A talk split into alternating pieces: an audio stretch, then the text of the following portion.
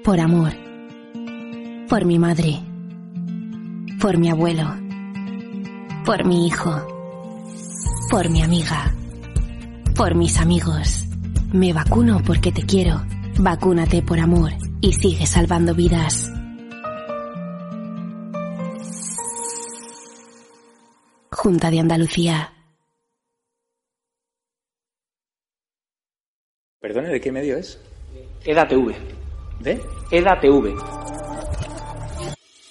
La portavoz de su partido en el Ayuntamiento de Madrid, Rita Maestre, asistió ayer a la festividad católica de la Almudena y pidió a la patrona alegría. ¿Qué opina de que ahora rece a la Virgen cuando en 2015 destrozó una capilla de la Universidad Complutense? condena la violencia de los independentistas hacia la policía. Ustedes también llevan condenados a sus actos independentistas. ¿Por qué ese doble trato? Va a pedir perdón a las víctimas de las FARC, organización terrorista a la cual usted asesoró. ¿Cómo valora su segunda condena por llamar violador a un fallecido después de haber sido condenado también por, por pagar en B a su asistente? ¿Y por qué se niega a pedir perdón a esta víctima? ¿Cree que el comunismo es bueno para la humanidad? Sí, claro, cómo no. Ninguna duda. ¿Y su país cómo está por culpa del comunismo? Bueno, hasta luego, muchas gracias. Va a abandonar el Congreso, como ha ocurrido con Alberto Rodríguez, en caso de que sea condenado. Usted tiene todo el derecho a hacer las preguntas y yo tengo todo el derecho a no contestárselas. ¿Por qué no puede responder? Al final los españoles le pagamos sus sueldos. ¿Se puede ser comunista con su ideología teniendo un ático en Retiro y una casa en Cercedilla? ¿Participa usted de burbujas mediáticas como las de no condenar la violencia ejercida en Mondragón contra las víctimas del terrorismo? ¿Cree que es apropiado que una persona condenada y que insultó gravemente a una mujer, eh, agente de policía llamándola zorra, se siente en un supuesto ministerio para la defensa de la mujer? Y si usted puede decir, ¿no? Eh, aquí en esta rueda de prensa, lo digo por eso de la hemeroteca, que no va a dejar a Íñigo Errejón tirado en su partido político Más Madrid y que no va a acompañar en las próximas elecciones cuando sea a, a, Yolanda Díaz. ¿Va a cumplir usted su promesa de abandonar el Congreso en 18 meses, aunque ya han pasado varios años desde que hizo esas declaraciones para regresar a la República Catalana? Pero preferiría que le preguntase tal vez la invitada que llevó a su programa y que dijo que había que matar a Vox o tal vez el diario Gara. ¿Sabe qué pasa, Javier Negre? Mm. Es que yo aquí aguanto a 52 diputados de Vox cada día. Aguantaron sí. 53 pues me da, me da, un palo terrible. Sí, ¿sabe usted a qué voto? Carvajal dice, asegura que el juez tiene documentos sobre los vínculos entre Podemos y el chavismo y también vincula al señor Pablo Iglesias. ¿Qué tiene que decir acerca de esto? Contestarte es una falta de respeto a tus compañeros y compañeras aquí sentados que son periodistas de verdad. Quería preguntar por qué prefiere usted bailar bachata y perrear en la cadena SER a contestar a medios acreditados en el Congreso como EDATV a los que insulta? La secretaria de organización de su partido, Lili Bestring, que ha reconocido en reuniones con la militancia que Podemos carece de cargos con estudio para elaborar leyes. ¿Ven que están ustedes preparados para formar parte del gobierno de coalición? ¿Cuánto dinero de la narcodictadura chavista habría, habría cobrado usted, señor Zapatero? ¿Le parece delito de odio, señor Rejón, pegarle presuntamente una patada a un señor con cáncer, enfermo de cáncer? ¿Le parece un delito de odio? ¿Condena usted la violación a una simpatizante de Vox en Reus? Condeno el fascismo, el fascismo que se ejerce desde los medios de comunicación. ¿De qué medios usted? De EDATV. Nosotros no vamos a contestar a la extrema derecha, gracias. Ah, no, ni cobrando un sueldo que pagamos todos los españoles y un medio No vamos a contestar a la extrema derecha. La pregunta es ¿qué hace usted aquí?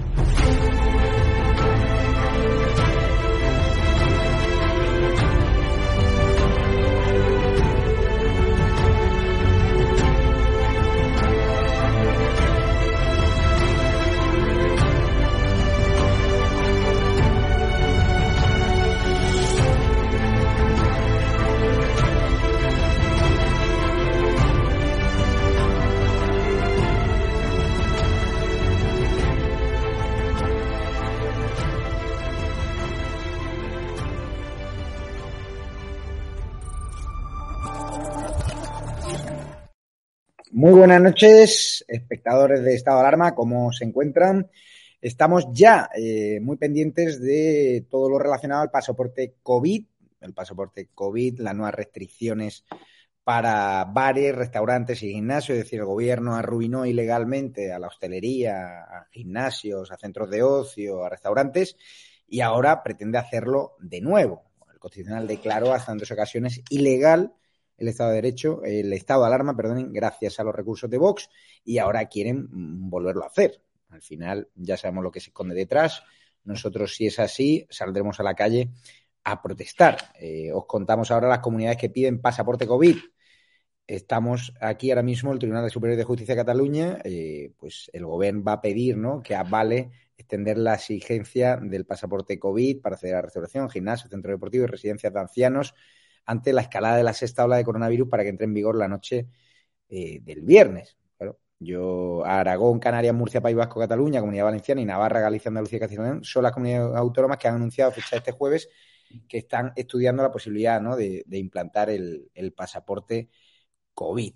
Eh, yo ya sabéis que no le veo sentido a esta medida, sobre todo cuando los vacunados contagian igualmente. No se puede señalar a una persona que libremente ha decidido no, pues no utilizar el procedimiento de, defensa. Y ahora mismo el juez eh, del País Vasco, el, juez eh, del Tribunal Super, el Tribunal Contencioso Administrativo del Tribunal Superior de Justicia del País Vasco, ha decidido tumbar ¿no? la, la medida de Urcuyo. Es decir, está siendo la mayor. Bueno, mentira. El Luis Garrido ha avalado, me informan, el pasaporte COVID y tumbó en su momento ¿no? el estado de alarma, la declaración del segundo estado de alarma. O sea, ahora este juez ha cambiado, no, no sabemos por qué. Eso es lo que hay que preguntar. Pero la gente está muy cabreada en el mundo de la hostelería. Menos mal que Isabel Díaz Ayuso, por eso la apoyamos, ya ha declarado que está en contra del pasaporte COVID. Libertad o pasaporte COVID. Ella, libertad. No vamos a tolerar que haya periodistas, además, grandes medios de comunicación, señalando a los que deciden, por ejemplo, no, no vacunarse. O sea, señalar, nosotros apostamos por la libertad.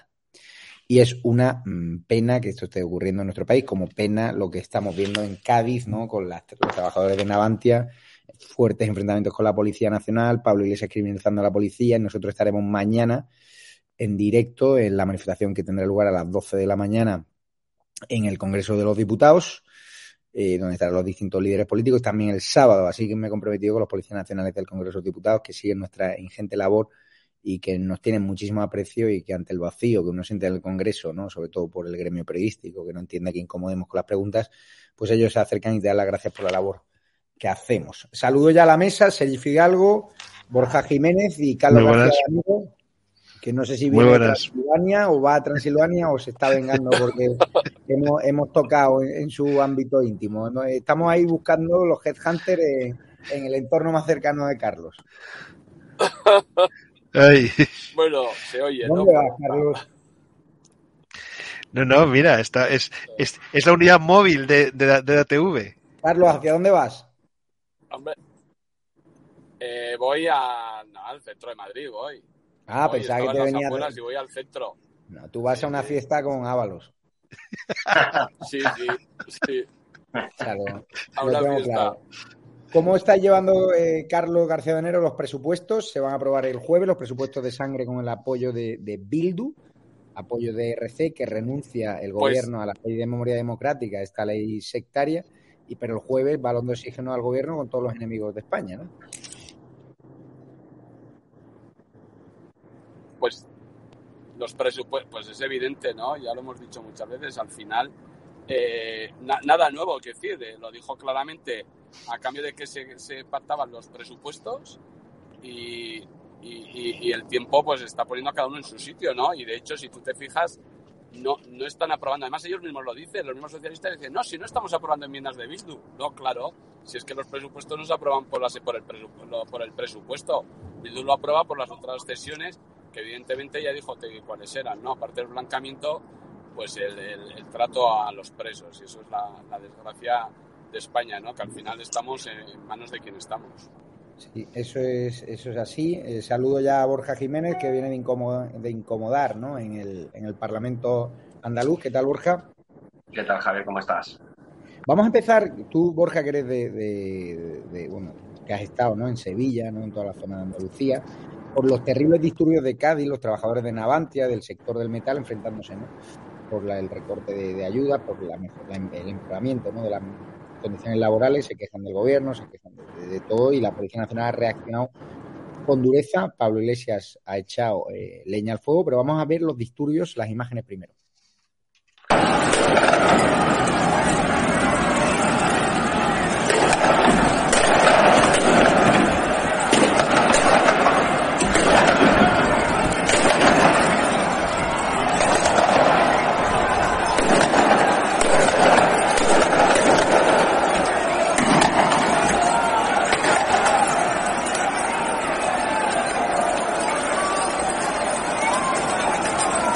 Tirando botellas.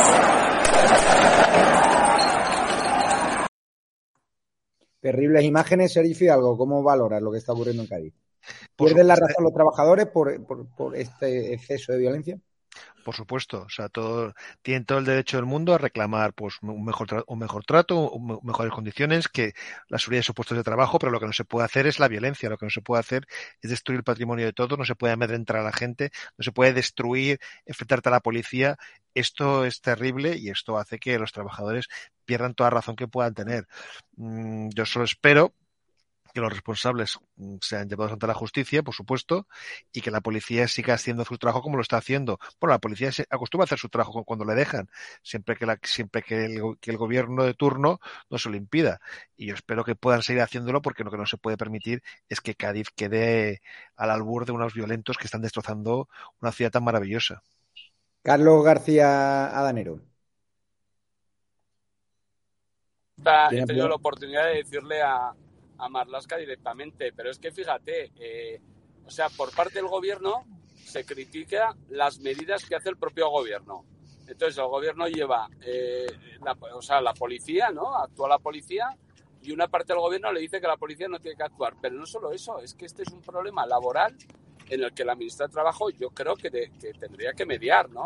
Y al final no solo no media, sino que le dice a otro ministro lo que tiene que hacer en sus competencias. Yo creo que evidentemente, eh, yo creo que todo el mundo tiene derecho a, expresar, en este caso, a, velar por su puesto de trabajo, pero lo que tiene que hacerlo desde formas pacíficas, por supuesto, y desde luego lo que tiene que hacer la ministra, en vez de hacer tantas turnes para hacer la competencia a Pedro Sánchez, pues es ponerse a trabajar y mediar en un conflicto laboral, que para eso está.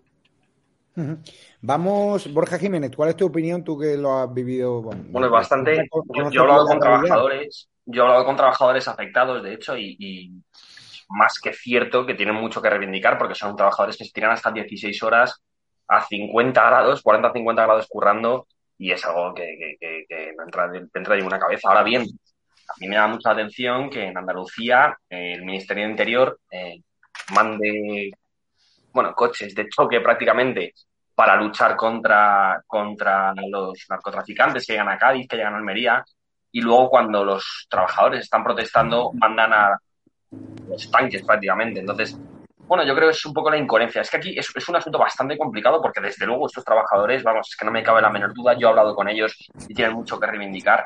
Pero claro, luego ves al alcalde de Cádiz, a, José, a señor José María González Kichi, eh, incitando a los propios trabajadores a prender fuego. Es que hoy yo lo he escuchado decir directamente que es que eh, lo que tienen que hacer los trabajadores es prender fuego a Cádiz. Y dice, claro, joder, una, una ciudad incitando a los ciudadanos a prender fuego. Pues claro, aquí cuando no hay política, porque la política es el problema, señores, y es que no nos damos cuenta, la política no es confrontación, la política es un poco unir, ¿no? Entonces, claro, cuando te encuentras a políticos que lo que están haciendo es echar más leña al fuego, yo ya no puedo entender absolutamente nada. Si ves que el, el ministro de Interior manda tanques a luchar contra estos hombres que están incitados por el propio alcalde de Cádiz, hostia, coño, lo primero que tienes que hacer es decirle al alcalde de Cádiz qué, está haciendo. ¿Pero qué estás haciendo? ¿Cómo puedes coger y decir que lo que hay que hacer es prender fuego? ¿Cómo puedes coger? Ver... lo ha dicho literalmente. Vamos a ver la tanqueta que, que se ha paseado allí por, por, Cádiz, la de la UIP, de la Policía Nacional, y las palabras de Pablo Iglesias. Vamos a ver primero la tanqueta. Oye, esto está llegando a Madrid en directo, ¿eh? Me voy para allá, ¿vale? Venga.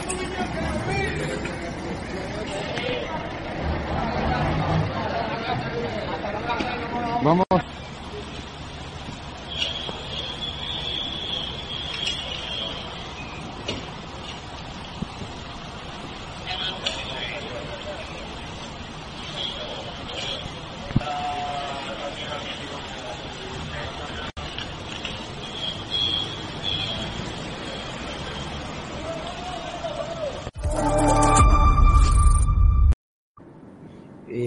Es la tanqueta que ha generado la discordia y fíjense las palabras del inefable Pablo Iglesias criminalizando de nuevo a la Policía Nacional y hablando de que cargan por ideología. O sea, eh, eh, eh, lo nunca visto. Vamos a escucharlo.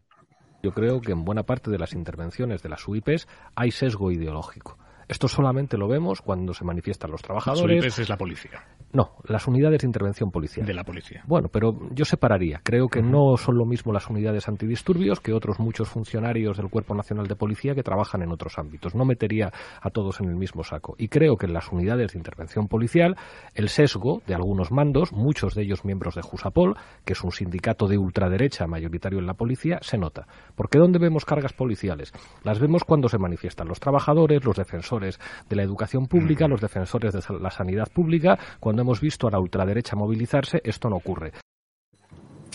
¿Qué os parece la palabra, Carlos García? Pero este, pero este que se piensa que, que, decide un policía si saca una tanqueta o no. Claro. Es, es alucinante. o sea, como si fuera él el que decide, policía que está y dice, oye, vamos a sacar la tanqueta. A ver, eh, quien ha sacado la tanqueta es Podemos. Porque la saca el gobierno. Y Podemos es gobierno. Es que se les olvida que son el gobierno. Entonces, quien, si eso está, esa actuación está mal hecha, está bien hecha, etcétera, pues Podemos sabrá. ¿Pero qué es esto? No, es que eh, ahora que tiene la culpa el, el, número de la policía que está ahí antidisturbios, que está cumpliendo unas órdenes, hombre, no. Pero lo de meter a Jusapol ya, lo de meter a Jusapol es, es alucinante. Hombre, lo de meter a Jusapol ya, meter a un sindicato que lo único que reivindica es que haya una justicia salarial entre los policías nacionales y las policías autonómicas, pero que este señor que está diciendo, por Dios, que es que es que un hombre que ha sido vicepresidente del gobierno, que sigue cargando contra las instituciones, pero ¿en qué, ¿en qué lugar deja España este señor? O sea, ya, ¿en qué lugar deja España? Un tío que ha sido vicepresidente del gobierno, que este, este señor ha sido vicepresidente del gobierno y está, y está metiendo a Jusapol en una cosa que es que no tiene ni pies ni cabeza por dónde meterlo. Es como si cojo yo ahora y digo, no sé, es que es, que es tan absurdo que no se me ocurre un ejemplo para, para es absurdo, es, cargar por cargar. Lógicamente, yo vuelvo a lo de antes, hay un conflicto laboral que es muy serio y que hay que resolver, por supuesto, pero vamos, que los políticos, que insisto, los políticos lo que tienen que hacer es hacer política, lo que no tienen que hacer es echar más leña al fuego, los políticos lo que tienen que hacer es hablar. Y entonces ves a un miembro, un ex miembro del gobierno echando leña al fuego contra la policía, ves al alcalde de Cádiz diciendo a los trabajadores que tienen que prender más fuego, y dices, pero entonces, ¿pero qué estamos haciendo? ¿Pero qué es esto? ¿Qué es esto? Mira, es indecente. Es que es indecente. O sea, este tipo ha sido el líder y pertenece a un partido que está en el gobierno.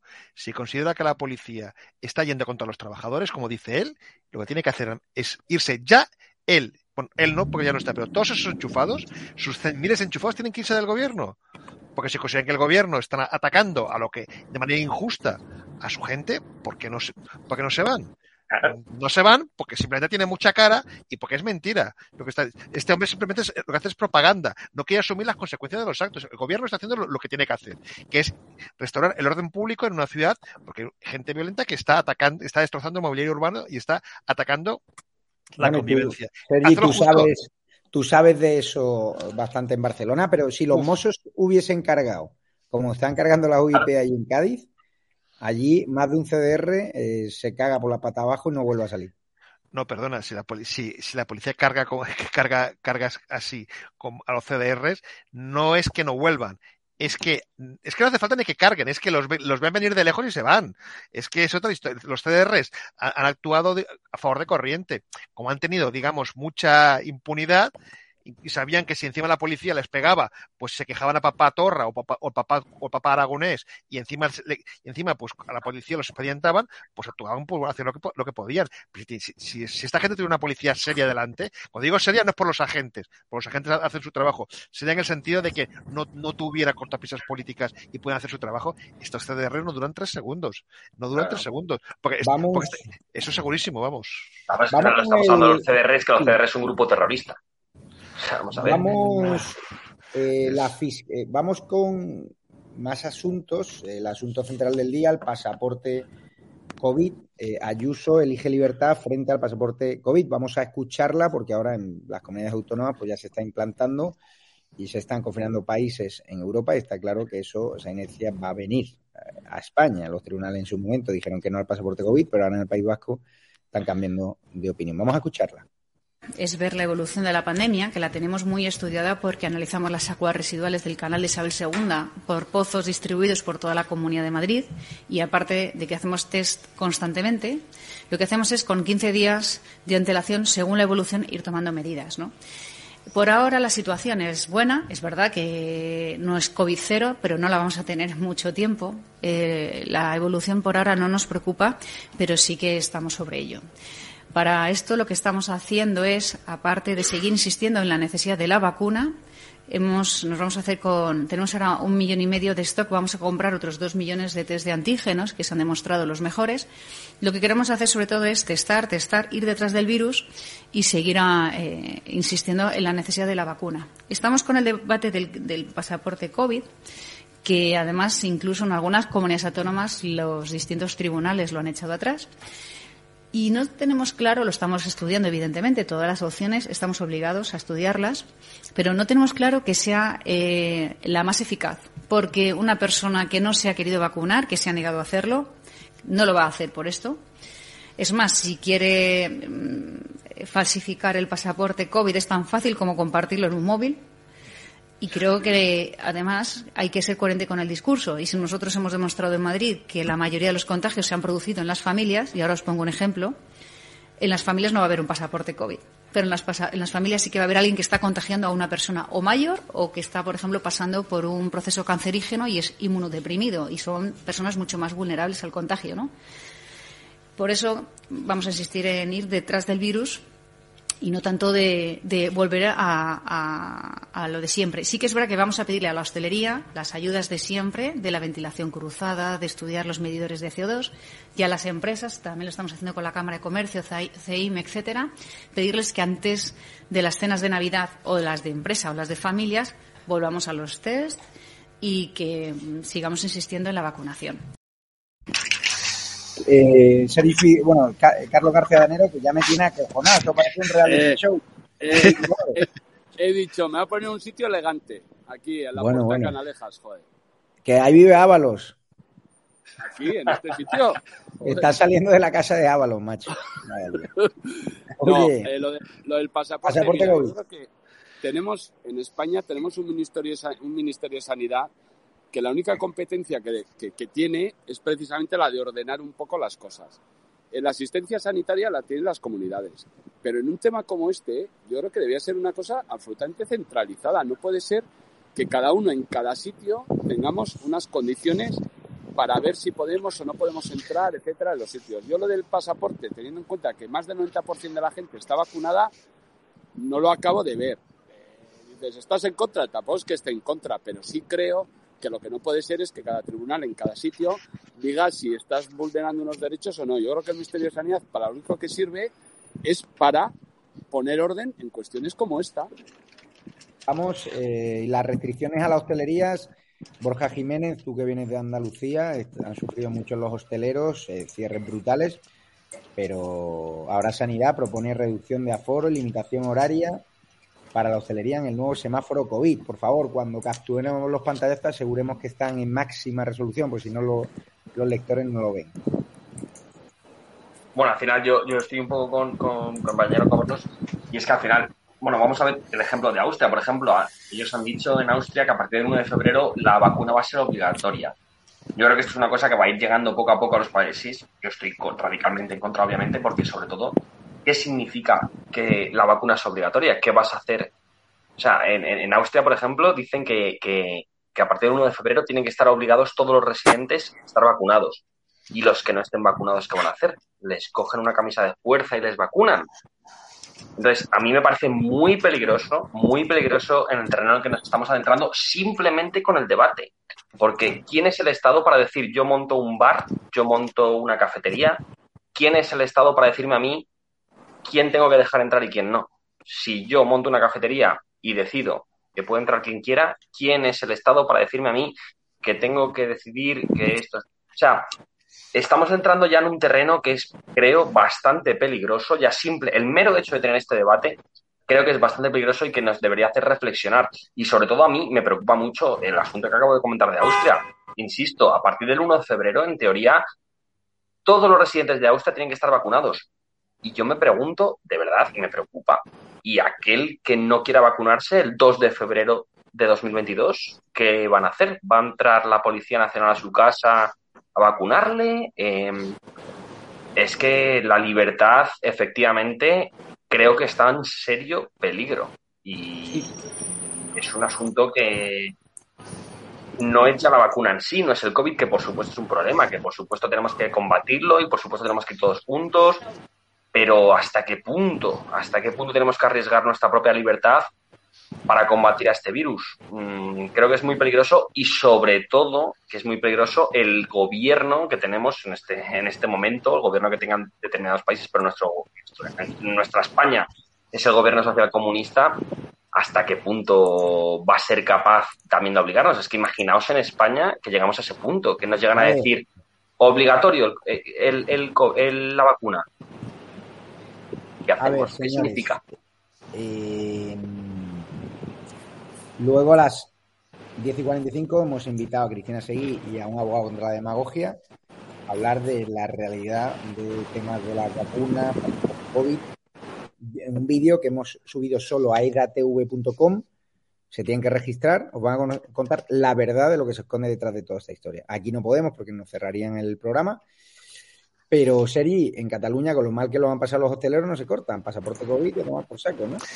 A mí me parece una barbaridad que, como tú lo has dicho, tal como tal y como lo han pasado los hosteleros, y justo la que empiezan a sacar un poco la cabeza, obligar a los camareros, obligar a los dueños de los bares a ir, pidiendo documentación, bueno, o, el móvil con el, con el QR, o, que es, bueno, que lo, que va a provocar son fricciones, porque muchos clientes o no lo querrán, o se habrán dejado en su casa, o no, o no se habrán vacunado, o lo que sea, con lo cual estás haciendo a una persona que se está ganando la vida hacer de policía, no es su labor.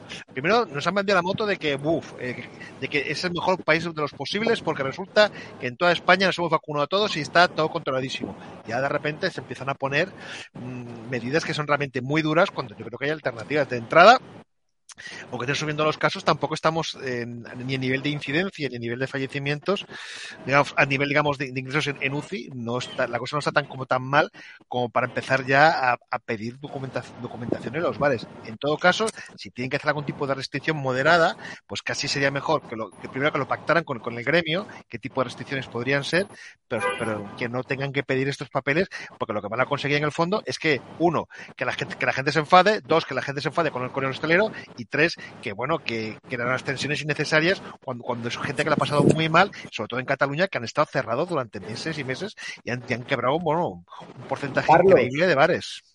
Tú que eres perro viejo, ¿crees que nos van a confinar de, nuevo viendo lo que está pasando en Europa? Yo creo que les, que les, yo creo que les gustaría confinarnos, pero creo que, que en este momento la, yo creo que no está para confinarnos. Quiero decir, eh, lo que no puede ser es que el 90% de las personas estemos vacunadas, que la, presión hospitalaria sea la que sea, que estemos eh, en la situación que estamos y que decidieran eh, limitar otra vez los, derechos de una forma tan, tan brusca. ¿no? Y por lo tanto, otra cosa es que, que quedó en evidencia que había quien se sentía muy cómodo pues con los estados de, alarma, ¿no? Pero, pero yo creo que no está, es que si no, no tiene mucho sentido, o sea, eh, es que el 90% o más o menos eh, está vacunado y entonces eh, otros países no. Y luego la situación sanitaria es, la que es, por lo tanto, yo creo que no hay motivos, desde luego, para, para un confinamiento. Otra cosa es que alguno de, yo creo que lo encantaría, desde luego. Pues sí, ¿tú qué opinas, Borja? ¿Van a volver a confinar? No, yo sobre todo, pues eh, al final, efectivamente, los hosteleros, vuelvo a, lo mismo de antes, la hostelería ha pasado prácticamente, lleva dos años, intentando levantarse de un golpe del cual todavía no se han levantado y hacerles, me, parece muy bien lo que han dicho antes, es que hacerles pasar por los policías a ellos.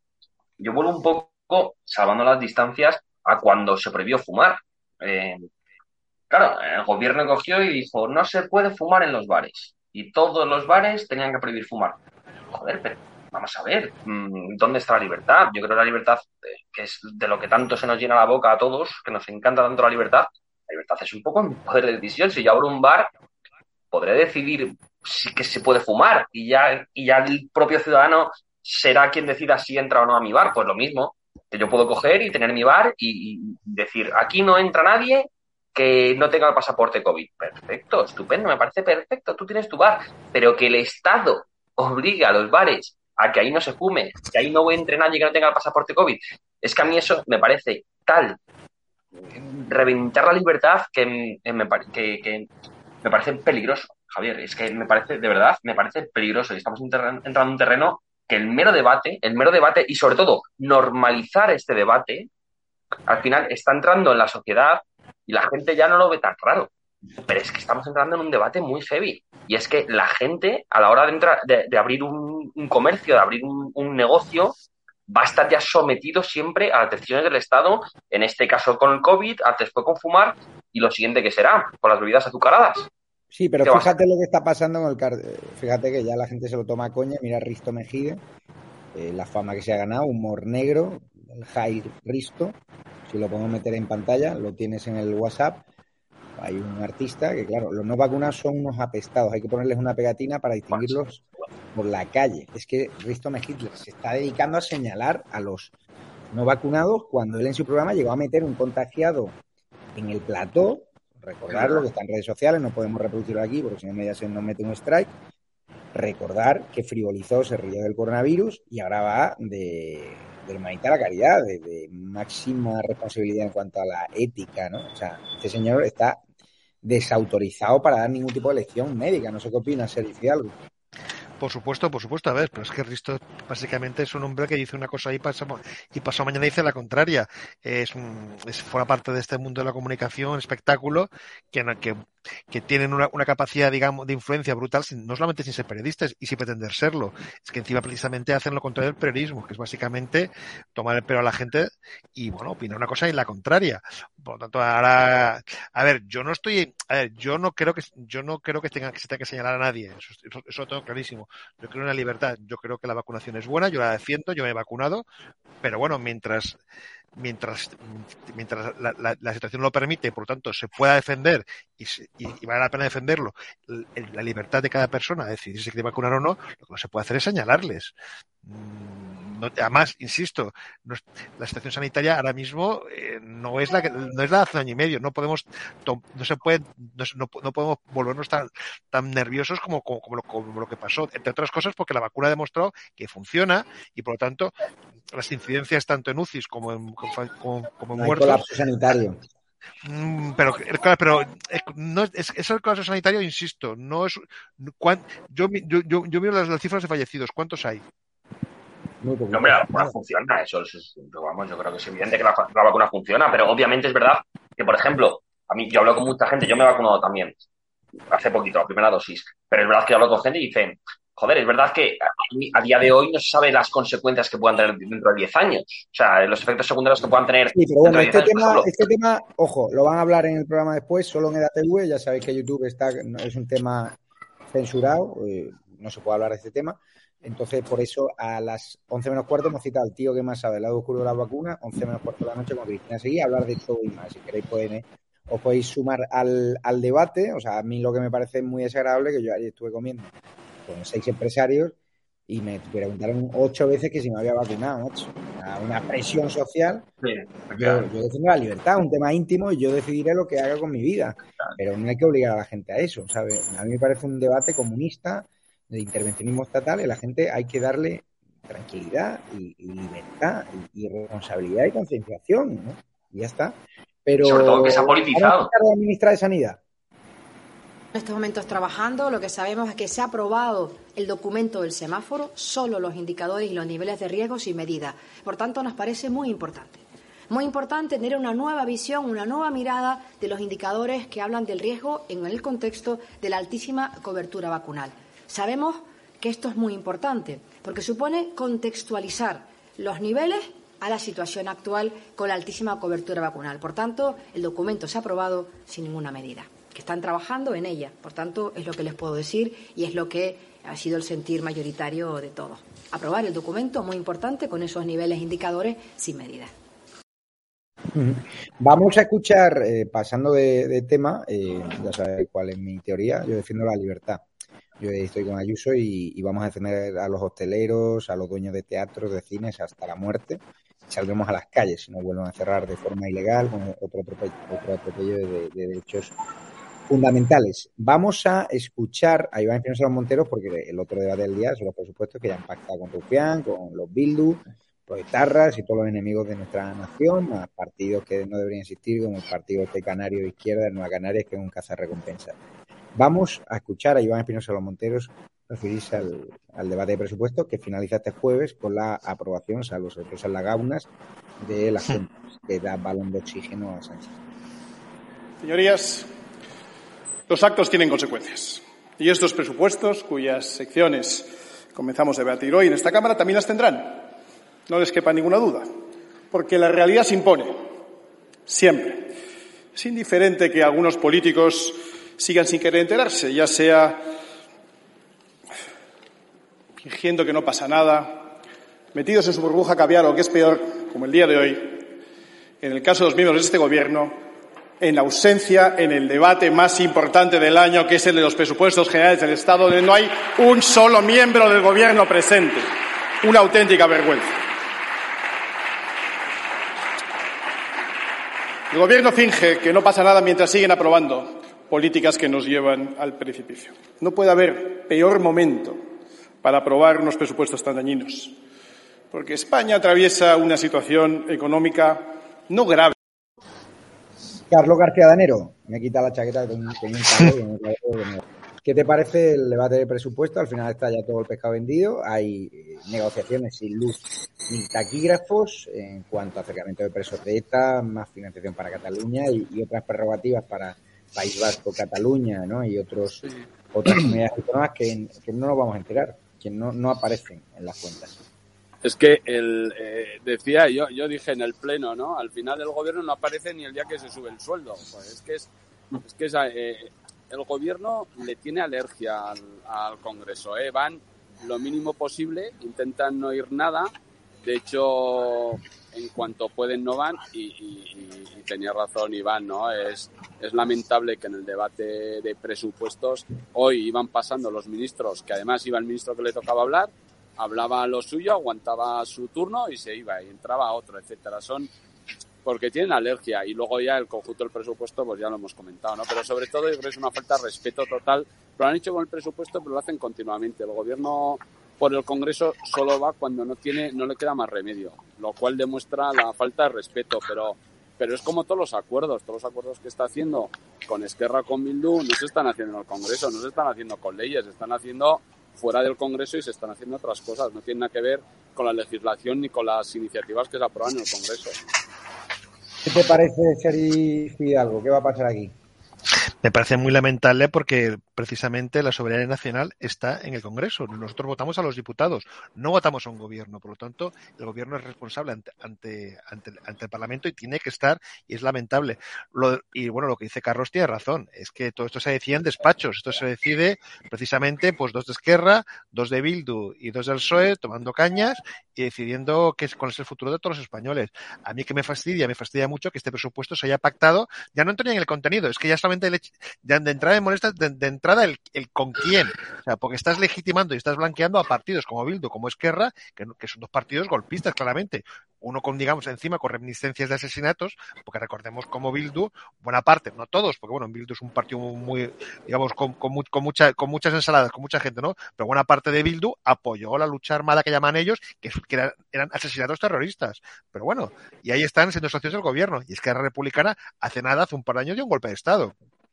Y ahí, ahí, les vemos reuniéndose en despachos y patando las cuentas de todos los españoles. Por lo tanto, antes de mirar el que de las cuentas, lo que me molesta es con quién, porque estamos legitimando y blanqueando a gente que debería estar fuera del sistema político y fuera de los consensos. El PSOE está evitando, pues prácticamente que acudamos a sus ruedas de prensa, las convoca dos minutos antes. Eh, mira que el portavoz del PSOE suele contactar a todo Héctor Gómez, pero es una estrategia para pillar a la mitad de la sala de prensa del Congreso, aunque esa mitad no suele preguntar, pues lejos del Congreso nos da tiempo en dos minutos a reaccionar. Sí que hemos estado en la Asamblea de Madrid, donde le hemos eh, preguntado al chico de Sánchez, al portavoz del PSOE, a Juan Lobato, alcalde de Madrid, y representante de Sánchez por este asunto, si están cómodos pactando con los proletarios de Bildu, un partido que tiene víctimas socialistas en sus filas y que se abochornan los Mújica y, y compañía. Vamos a escucharlo.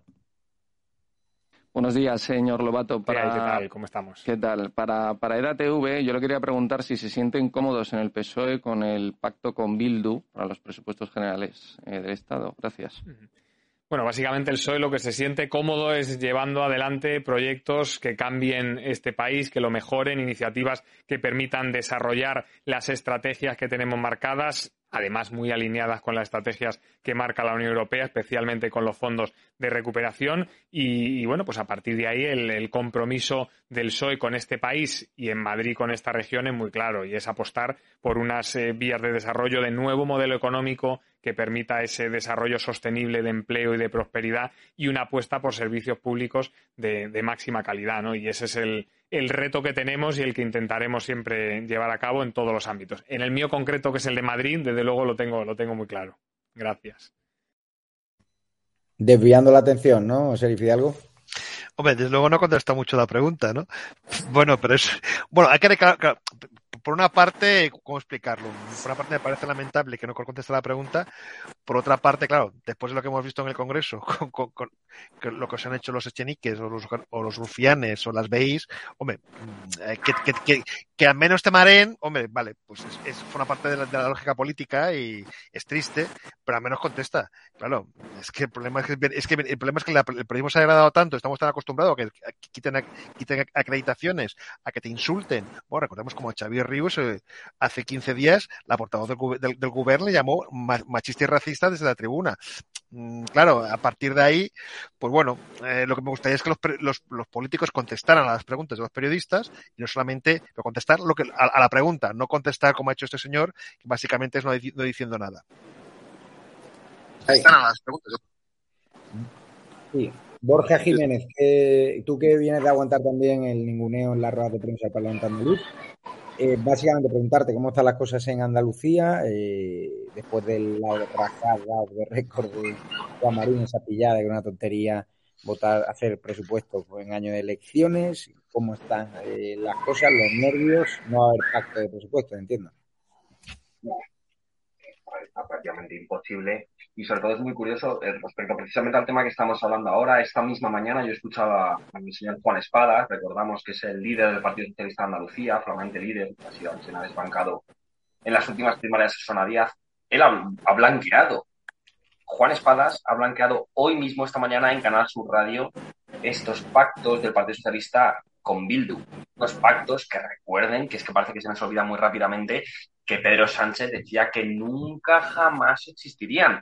Unos pactos que recuerden también existen gracias a una ley de circunscripciones, que es el real problema, bajo mi punto de vista por lo menos, de que, que estén pasando estas cosas. Yo recuerdo que yo no soy de Pacma ni nada, pero yo recuerdo que Pacma tiene prácticamente un millón de votos, no tiene representación en el Congreso de los Diputados, mientras que Esquerra Republicana tiene menos votos y sí que está ahí en el Congreso de los Diputados. Entonces, e, e, esta ley yo creo que realmente mm, deberíamos hacer echarle una vuelta de hoja o algo porque está teniendo un problema muy serio y es que al final estos partidos bisagra, estos partidos nacionalistas, estos partidos independentistas, estos partidos que realmente solo van a ver por el bien de sus propios intereses, que son de unos pocos ciudadanos, están decidiendo el futuro de un país. Y al final, un partido grande como este Partido Socialista está dependiendo de estos terroristas, de estos golpistas, para decidir nuestro futuro. ¿Y hasta cuándo vamos a permitir esto? Yo no sé mm, si vamos a levantar, si vamos a despertar en algún momento, pero yo creo que el problema realmente, y creo que se habla poco, y es precisamente en el tema de la ley de circunscripciones, que es lo que permite que estas cosas estén sucediendo a día Pues sí, así es. Eh, vamos a escuchar otra pregunta que le ha hecho Rodrigo Villar a la portavoz de Mónica García, que se ha quedado la Asamblea de Madrid, tiene un evento de relumbrón, hija comunista, eh, allí en el Nueva Economía Forum. Le hemos preguntado por el chalet que en teoría se ha hecho un terreno ilegal o que forma parte de un espacio protegido. A su portavoz, fíjense cómo ha salido por patas. Eh, muy buenos días. Eh, para EDATV yo le quería preguntar qué le parece que Mónica García haya estado utilizando una mansión de lujo en la Sierra de Madrid, eh, situada en un paraje natural cuya ocupación es ilegal desde 2019. Muchas gracias. La verdad es que no tengo nada que opinar sobre las eh, la situación de Mónica García y cómo vive y dónde vive. No tengo nada que opinar. Yo he venido aquí a hablar de los madrileños y de las madrileñas, de los problemas de los madrileños y de las madrileñas y desde luego creo que los madrileños están preocupados porque no consiguen cita en su centro de salud, porque no tienen una plaza de atención temprana, porque no tienen una plaza de educación infantil y yo vengo a trabajar por eso, a hablar de eso y a traer propuestas para mejorar Madrid. Gracias. Está claro, Serif Fidalgo, que Ayuso parece ser que bueno, la Comunidad de Madrid quiere regularizar la situación de, ese chalet, pero claro, es que a veces me preguntan, ¿y por qué hacéis esas preguntas en, la Asamblea de Madrid, Mónica García, sobre su vida privada? porque es que no puede ser comunista, como ya he declarado, y vivir en casoplones, en el retiro. Nosotros nunca vamos a ir a su casa a molestarle como hacen otros medios de comunicación al portal, a molestar a los vecinos, hay que respetar la propiedad privada y, y a la gente, ¿no? Eh, y la intimidad. Pero sí podemos contar que esos casoplones que tiene, pues nos casan, ¿no? Con una vida comunista, como le pasó a Pablo Iglesias con el chalet a pagar, ¿no? No, pero básicamente es porque estos partidos eh, precisamente han hecho lo mismo, se dedican básicamente a ordenar la vida privada de los demás para, para acusar y para señalar. O sea, es que hablamos de partidos que han, que han hecho scratches hablamos de partidos que públicamente, bueno, acordarse de Pablo Iglesias cuando hablaba de los casoplones, de según qué personajes, y los definía. Por lo tanto, no estamos hablando de, partidos inocentes, hablamos de partidos que estas prácticas las han convertido en arte. En arte negativo, entiéndanme, pero que realmente que la han llevado a un extremo increíble y encima considerando que son partidos de gobierno o partidos que pueden llegar a gobernar y que tienen, digamos, que tienen financiación pública y se han dedicado a señalar, a, bueno, a marcar, a escrachear. Por lo tanto, eh, me parece muy bien que, bueno, que, que tú preguntes, que era preguntes sobre, pues oigas, las propiedades de esta gente. De entrada, porque saber cuáles son. Luego, porque ellos tienen que tenerla, tienen que, tienen que tenerla en su, bueno, en su, en su hoja de congreso, tienen que dejar muy claro qué propiedades tienen cuando entraron y cuando salieron. Y por lo tanto, está bien que también que preguntemos para saberlo. Oye, por cierto. como tú bien eh, dices, sin, sin, a molestar a su casa, sin nada. La Fiscalía se opone a investigar Carlos García Danero, la empresa señalada como tapadera a la financiación de Podemos. La Fiscalía controla la Lola Delgado. Eh, ¿Te sorprende? Fiscalía, de la Fiscalía no sorprende nada, ¿no? ¿Me oyes? De la Fiscalía no sorprende. No. ¿Ahora dónde estás? ¿En la casa de Delci o dónde? Ahora, ahora estoy no, en el mismo sitio. No sé qué me ha parado un autobús, ya lo siento. No, digo que de la Fiscalía no nos sorprende nada, porque al final está el servicio del gobierno y, a ver, Sánchez acabó con la Fiscalía cuando dijo aquello de, de quién depende la Fiscalía, pues eso. Pues es que ahí ya definió todo. Entonces, cualquier cosa que haga la Fiscalía, ya sabemos, eh, el problema es que ya no tiene credibilidad, ¿no? Y en ese sentido, yo espero que al final eh, sepamos la verdad de todo lo que ha ocurrido, cada vez se saben más cosas y espero que, que acabemos sabiendo todo, vaya pero la Fiscalía poco hay que esperar. La audiencia de Madrid, Borja Jiménez ha confirmado el archivo de la causa contra Podemos por las donaciones a través de la Fundación 25M, es una causa menor. No entiendo por qué se ve tan pixelado. Eh, Luis, eh, eh, mejorar eso, por favor, porque sí que no entienden los lectores lo que ocurre. Antes de poner en pantalla que se lea perfectamente, porque si no es inviable.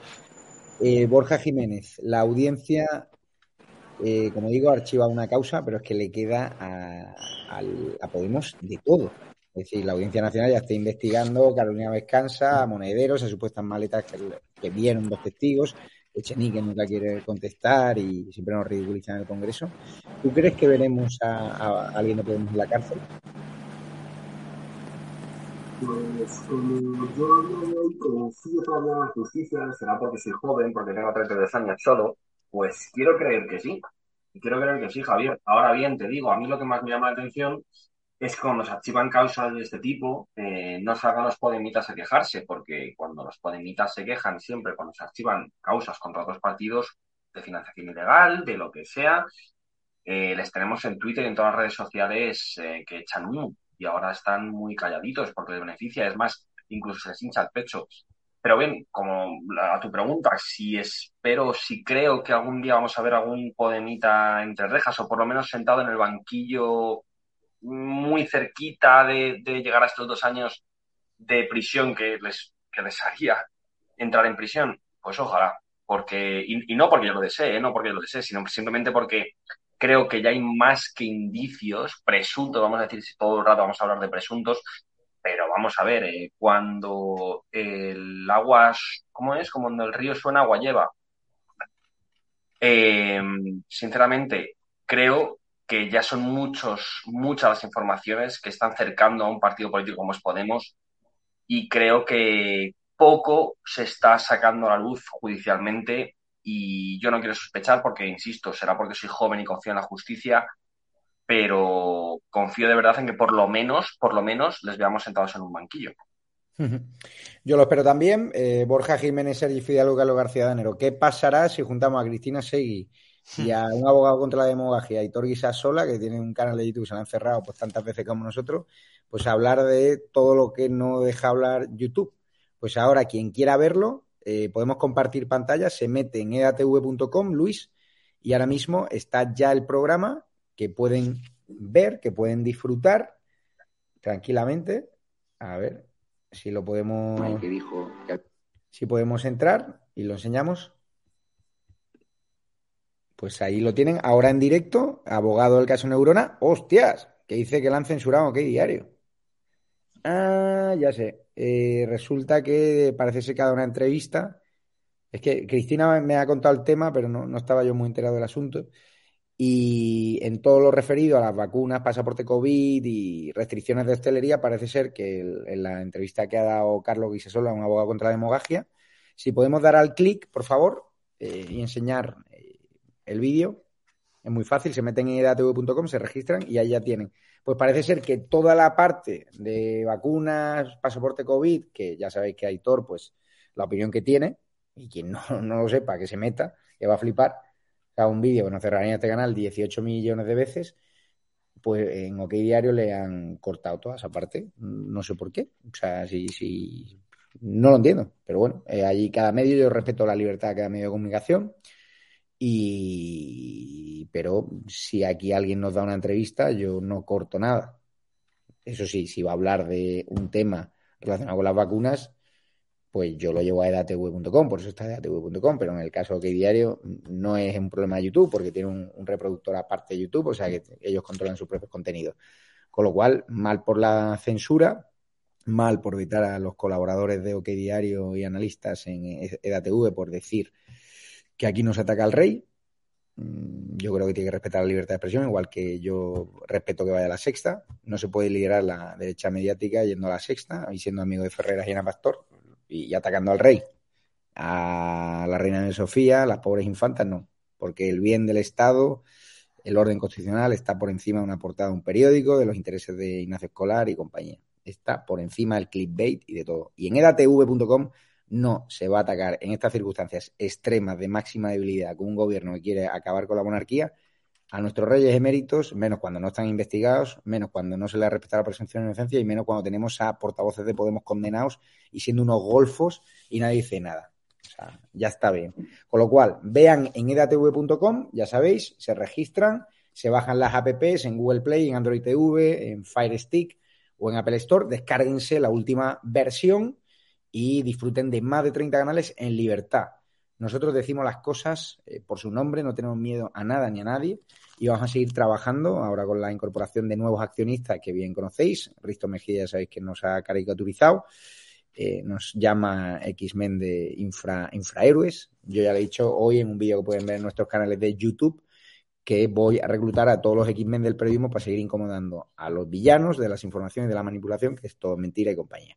Con lo cual, daros las gracias recordaros, aunque hayan entrado estos socios minoritarios dentro de la compañía, con unos recursos que nos vienen muy bien para ampliar el altavoz, necesitamos seguir teniendo recursos para contenido de calidad, fichar más colaboradores, eh, crecer en edatv.news, por cierto.